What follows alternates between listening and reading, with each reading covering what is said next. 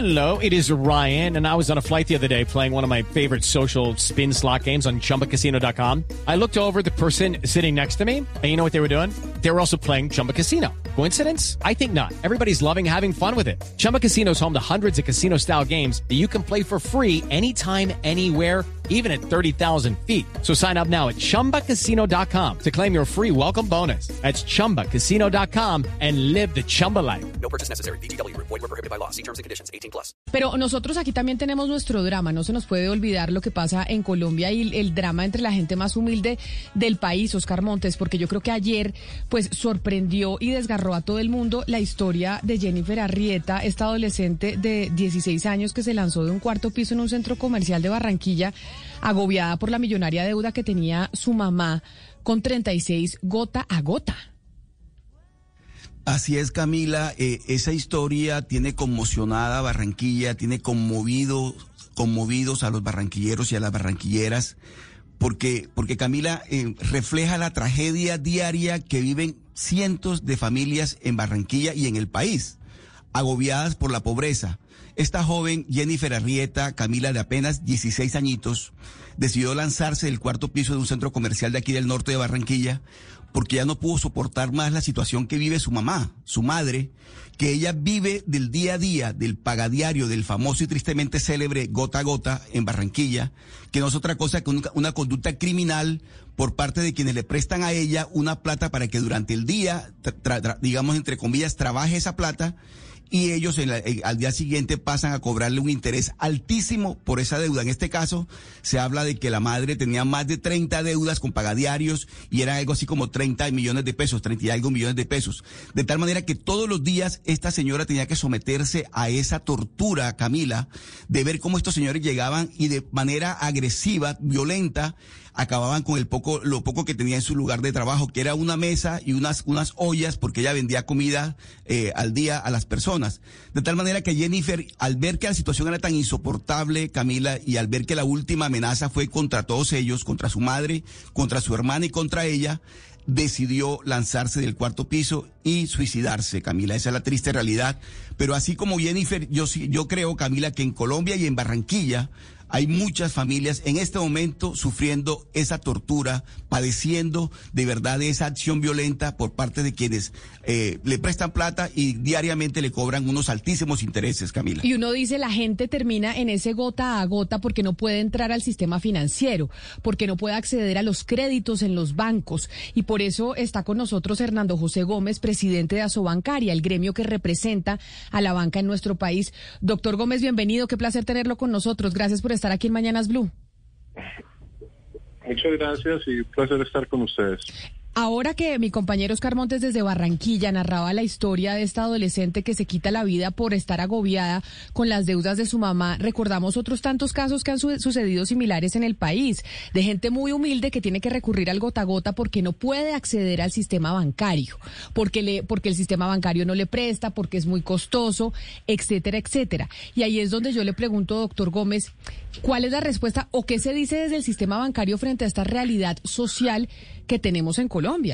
Bueno, permítame decirte que nosotros no somos los culpables del gota y, y, y, sería contradictorio lo que dices que es porque nosotros somos los de altos costos que ellos se van a pagar 10 veces más en el gota gota. O sea, eso eso eso no, no, es, no, es, no es coherente. No, no, no, Entonces, no es, se va porque no lo reciben en los bancos. De, no, se va porque en el banco no, no le prestan. No, perdóname, perdóname, pero pero no es por los costos de los bancos, que como lo acabas de decir, porque precisamente en el gota a gota es 10 veces más. Entonces... Claro, no, pero no, pero doctor Gómez, pero, es, no, a ver, pero, pero, ¿es porque no les prestan en los bancos o porque se van al gota a gota? Dejé hablar, déjame terminar. De, claro, pero pero lo que pasa es que usted, usted usted se agarra de algo que tal vez fue un error. Yo le digo, la gente termina ah, bueno, en el gota a gota porque no le prestan en el banco, porque si le prestaran en el banco, ¿por qué se van para allá? Un error te agradezco que digas que un error, entonces ya estamos en la misma página. Entonces, sí, indudablemente nosotros queremos que haya mucha más gente que tenga acceso que tenga acceso al crédito y allí es uno de los grandes retos que nosotros tenemos eh, que tenemos en la banca. Uno de los problemas que, que hay en este momento es que eh, le, la, la gente todavía se utiliza el efectivo eh, y, está, y está atada al efectivo cuando podría estar utilizando productos bancarios que son gratuitos, como por ejemplo todas las billeteras electrónicas, sí, todas esas billeteras digitales que para mencionar Neki o David Plata, que ahorita fue tan mencionada por el reconocimiento que, recibió la vivienda por eso. Entonces, en ese sentido, hay posibilidades de atraer a esa gente y nosotros tenemos ese, ese reto de atraer a todas esas personas a que empiecen a, crear, digamos, unos, unos, unos mecanismos de ahorro financiero donde que les permitan precisamente poder tener acceso al crédito. Entonces, en ese sentido, ese es un gran reto que nosotros tenemos en esa materia. Afortunadamente ya hay un, un ecosistema de, de, de microbancos, de bancos que atienden al microcrédito, que son muy activos y que a través de esas, también a través de esas entidades se pueden obtener los créditos. Hay mucha gente que se autoexcluye, que piensa que el banco no es para ellos y clarísimamente con todos los nuevos productos digitales que te comento, pues evidentemente ya los ya esas personas pueden acceder, entonces la invitación es que accedan a, que vayan a, sus bancos, abran ese tipo, abran ese tipo de productos y también puedan empezar a solicitar crédito. Es que el primer paso para poder obtener un crédito es tener una cuenta bancaria y es, y es tener un, un hábito de ahorro. Y en eso es donde todos tenemos que ayudar.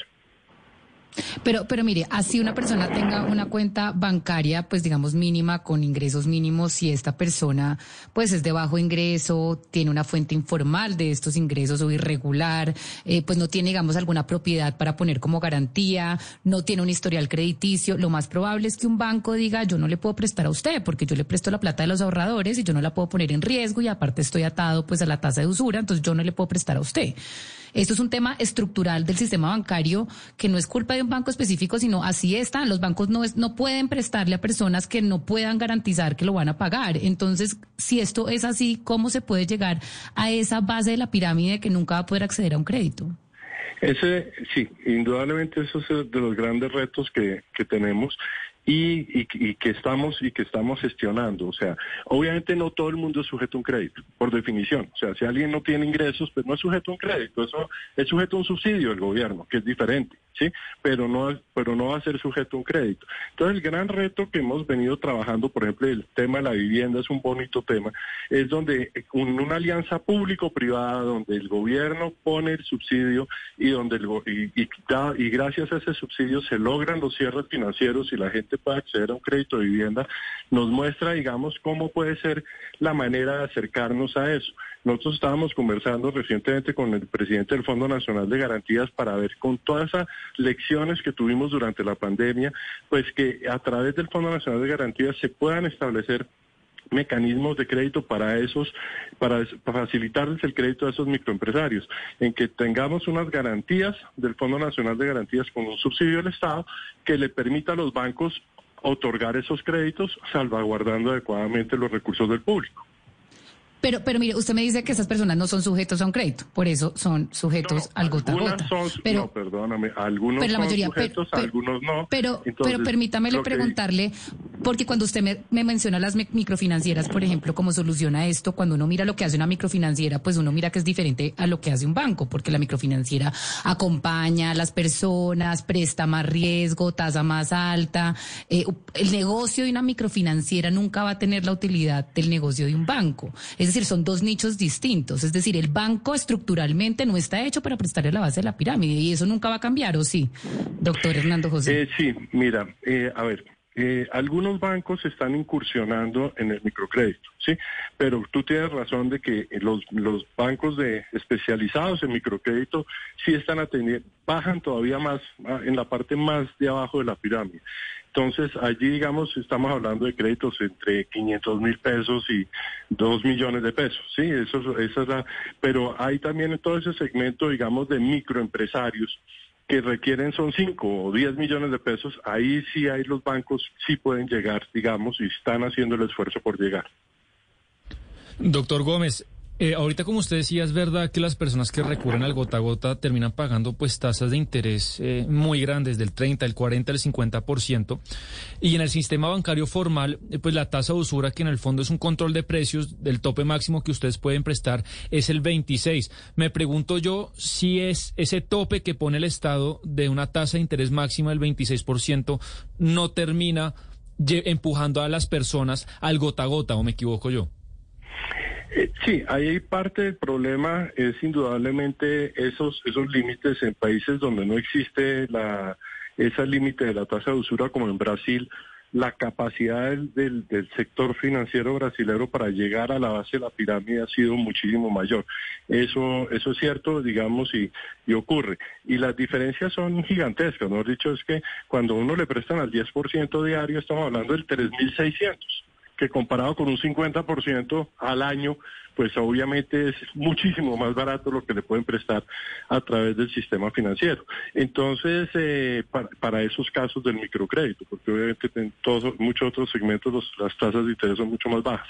Entonces, sí, indudablemente la tasa de usura siempre ha sido el límite de la tasa de usura siempre ha sido un impedimento para poder bajar todavía más en la base de la pirámide. Pero mire, doctor Gómez, permítame, permítame y me ubico nuevamente en el caso, en la tragedia de la familia de Jenny, de Arrieta, de la joven que se suicidó en Barranquilla. Esa es la madre de esa niña tenía que prestar diariamente una plata para poder sobrevivir. El problema en Colombia, doctor Gómez, usted lo sabe mejor que todos nosotros, es la pobreza. A los pobres no le presta un banco. No hay manera de que a un, que un banco le presta a un pobre, porque se requiere el codeudor, se requiere el respaldo. En ese caso, doctor Gómez, ¿cómo se le quiebra el cuello a la botella para que se pueda tener, se pueda irrigar, de, de, de, se pueda beneficiar los pobres de la, de, de los, de toda la cantidad de medidas que se toman diariamente que uno ve que, que anuncian, pero que no se materializan en la, en, la realidad. Porque tragedias como la señora, la Jennifer Arrieta se viven diariamente en Colombia, doctor Gómez, porque es así, la persona no tiene acceso al crédito en el banco y le toca recurrir a estos criminales, a estos bandidos para que le presten a, unas tasas eh, estrambóticas. With the Lucky Land slots, you can get lucky just about anywhere. This is your captain speaking. Uh, we've got clear runway and the weather's fine, but we're just going to circle up here a while and uh, get lucky. No, no, nothing like that. It's just these cash prizes add up quick. So I suggest you sit back, keep your tray table upright, and start getting lucky. Play for free at LuckyLandSlots.com. Are you feeling lucky? No purchase necessary. Void where prohibited by law. 18 plus terms and conditions apply. See website for details. Sí, muchísimas gracias por la pregunta. Eh, y es muy, muy pertinente. Sí, lo primero que hay que decir es que es muy importante que la gente se bancarice. Lo primero que tiene que hacer es abrir una, una cuenta de ahorro, una, por una billetera electrónica, alguna algo de esa naturaleza es absolutamente clave y eso, digamos, es algo donde tenemos todos que esforzarnos más en hacer pedagogía para que la gente entienda que la medida en que tenga una cuenta de ahorro empieza a generar un historial bancario y eso le facilita eventualmente a los bancos, bien sea de los microcréditos o los bancos normales, otorgar crédito. Lo segundo es el tema que mencionaba de las garantías para los microempresarios. O sea, allí una de las cosas que aprendimos durante la pandemia es que cuando se utilizan garantías del Estado del orden del 90% sobre los créditos, se facilita mucho llegar a la base de la pirámide. Recordemos que el Fondo Nacional de Garantías pasó de 5 billones de pesos de garantías a 25 billones, o sea, multiplicó por 5 su capacidad para, y, y, eso, y el 98% de esas garantías fueron para las MIPIMES. Entonces, sí hay mecanismos que estamos encontrando y también todo está todo el, otro tema de, buscar eh, lo que llaman el credit scoring o sea, eh, información sobre los clientes que no sea precisamente tener propiedad sobre una casa o un codeudor, sino los comportamientos de pago.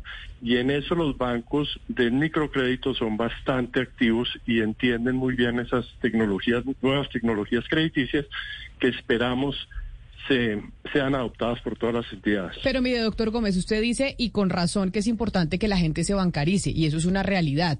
Pero también gente bancarizada tiene problema con acceder al crédito. Y muchas de las personas que incluso están dentro del gota gota también están bancarizadas. Y tienen Nequi, o tienen David Plata, o tienen una cuenta de ahorros en, una de estos, en uno de estos bancos del país. Y no tienen la capacidad de acceder al crédito. Usted dice, en la pandemia aprendimos que cuando hay respaldo del Estado se le puede prestar a las MIPIMES. Pero también tuvimos una cantidad de MIPIMES y de empresas quejándose en estos micrófonos diciendo que por más de que había respaldo del Estado, los bancos no prestaban. Tanto así que los bancos de segundo piso les tocó empezar a prestar directamente. Entonces ahí es donde uno dice, bueno, claro, este es un tema de todos, Estado, ciudadanía, pero también sector bancario. ¿Y cuál es ese aporte que el sector hace a esta realidad social que tiene el país? Porque la empresa privada también tiene que preocuparse por construir país. Indudablemente y todos los días estamos preocupados de eso y por fortuna en las encuestas el sector empresarial sale bastante bien rankeado, eh, bastante más que todo que muchísimas instituciones en este país. Entonces, sí, indudablemente eso es parte de lo que de, lo que de lo que se está haciendo, pero de nuevo quiero repetir, no todo el mundo es sujeto de crédito. Lo que tenemos que buscar es ir bajando, pero hay momentos en que hay ciertas empresas que no son sujetas de crédito, simplemente porque no tienen un proyecto, no tienen un, un, un negocio que sea viable un negocio que pueda generar la, el respaldo sobre, sobre un crédito. Lo que tenemos que buscar es, en la medida en que logramos esa alianza público-privada, evidentemente gente que no era sujeta de crédito se empieza a volver sujeta de crédito y eso es lo que estamos trabajando.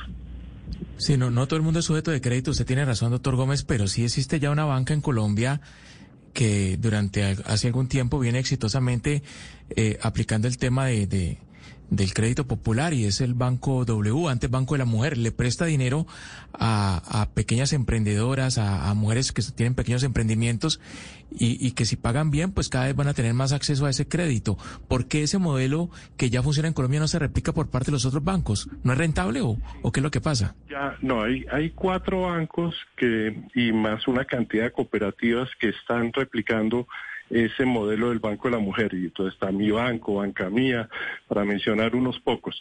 Entonces allí se está funcionando bien, pero es que los, es que no todos los bancos tienen eso como su nicho, como, como su nicho de, de, de, negocio. O sea, hay bancos que se dedican al crédito para para, para adquirir automóviles, hay bancos que se especializan en banca de, vivienda, o sea, realmente en Colombia hay tres o cuatro multibancos, no no hay mucho más que eso.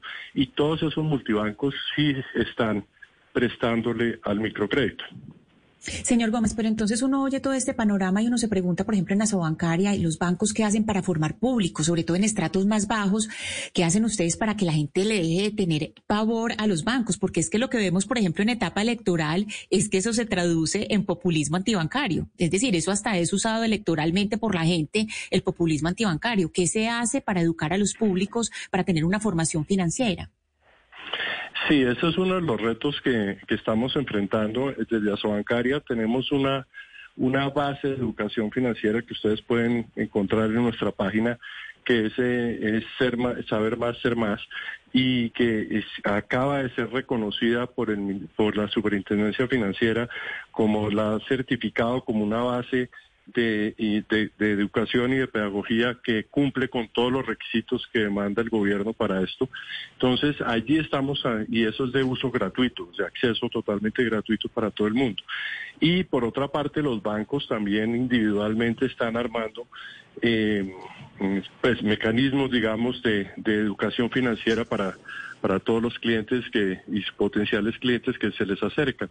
Entonces, es, indudablemente eso hay que masificarlo muchísimo más y, y, ahí es donde tenemos que lograr de nuevo una alianza con el gobierno y para ese y con ese propósito eh, acabamos de crear un programa que se llama Nueva Pangea. Ese programa de Nueva Pangea eh, con el Ministerio de Educación nos está permitiendo llevar, em, llevar educación financiera a los muchachos de grados 9, de noveno, décimo y once. Ya empezamos los pilotos el año pasado en 30 colegios. Este año esperamos llegar a 100 colegios y ojalá pues estamos en capacidad de masificarlo a todos los colegios del país. Pero, pero mire, doctor Hernando José, usted decía ahorita que la mayoría de los colombianos aprueba al sector privado y, eso digamos que hay que aplaudirlo. Sin embargo, yo creo que eso no se traduce necesariamente con la aceptación que haya alrededor de los bancos, del sistema bancario colombiano, el sistema financiero en general. Y se lo pregunto porque en este momento pues estamos en una campaña política y a mí, no, a mí me parece curioso que uno de los favoritos de la derecha colombiana como candidato a la presidencia, el señor David Barguil, haya hecho una carrera política y una campaña política alrededor del desprestigio a los bancos. ¿Eso ustedes como sistema eh, o como gremio no les, no les genera alguna clase de reflexión? ¿Qué es lo que pasa con la percepción que puede llegar a tener tanto la derecha como la izquierda colombiana alrededor de la gestión de los bancos en Colombia?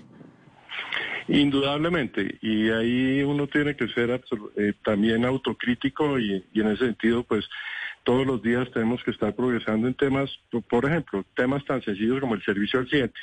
Algunos bancos lo tienen muy bueno, otros lo tienen menos bueno y todos nos tenemos que estar esforzando por mejorarlos. En una encuesta que hicimos para amplia con el Centro Nacional de Consultoría, nos decía, mire, la gente qué espera de su banco, la gente espera de su banco que lo traten bien, número uno, y segundo, que le cobren lo razonable por la oferta de valor que le están ofreciendo.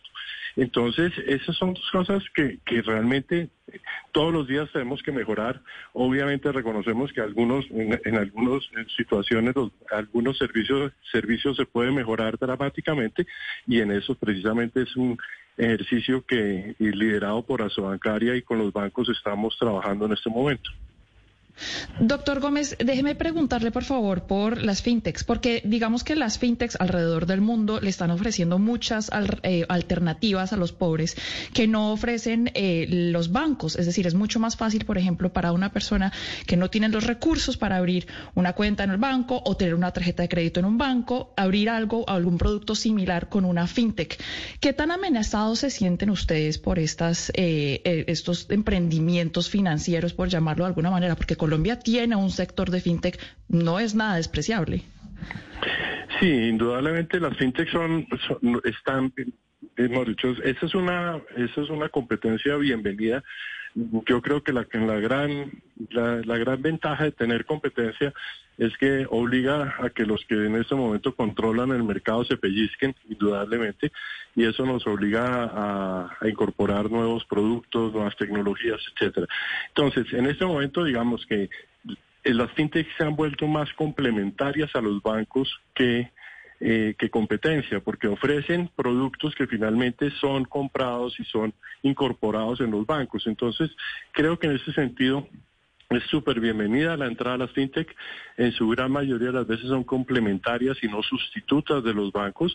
Y en los casos que son sustitutas, pues nos ayudan a ser más eficientes y a mejorar nuestra promesa de valor. Pero y entonces, doctor Gómez, para cerrar y ya eh, habiendo tocado varios temas referente al, a los bancos y a la relación que puede haber o no con este drama que vive mucha gente humilde en Colombia con el gota a gota porque no puede acceder a los préstamos en el sistema financiero en donde pues no lo matan a uno por no pagar prácticamente, que es lo que pasa con, eh, con el gota a gota en muchas partes del país.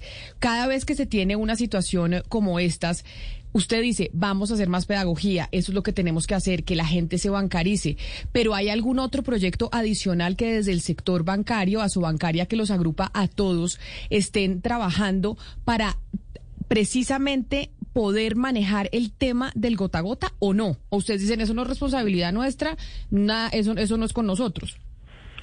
No, indudablemente eso es, en parte sí es con nosotros, no es solamente con nosotros, pero sí somos un actor relevante.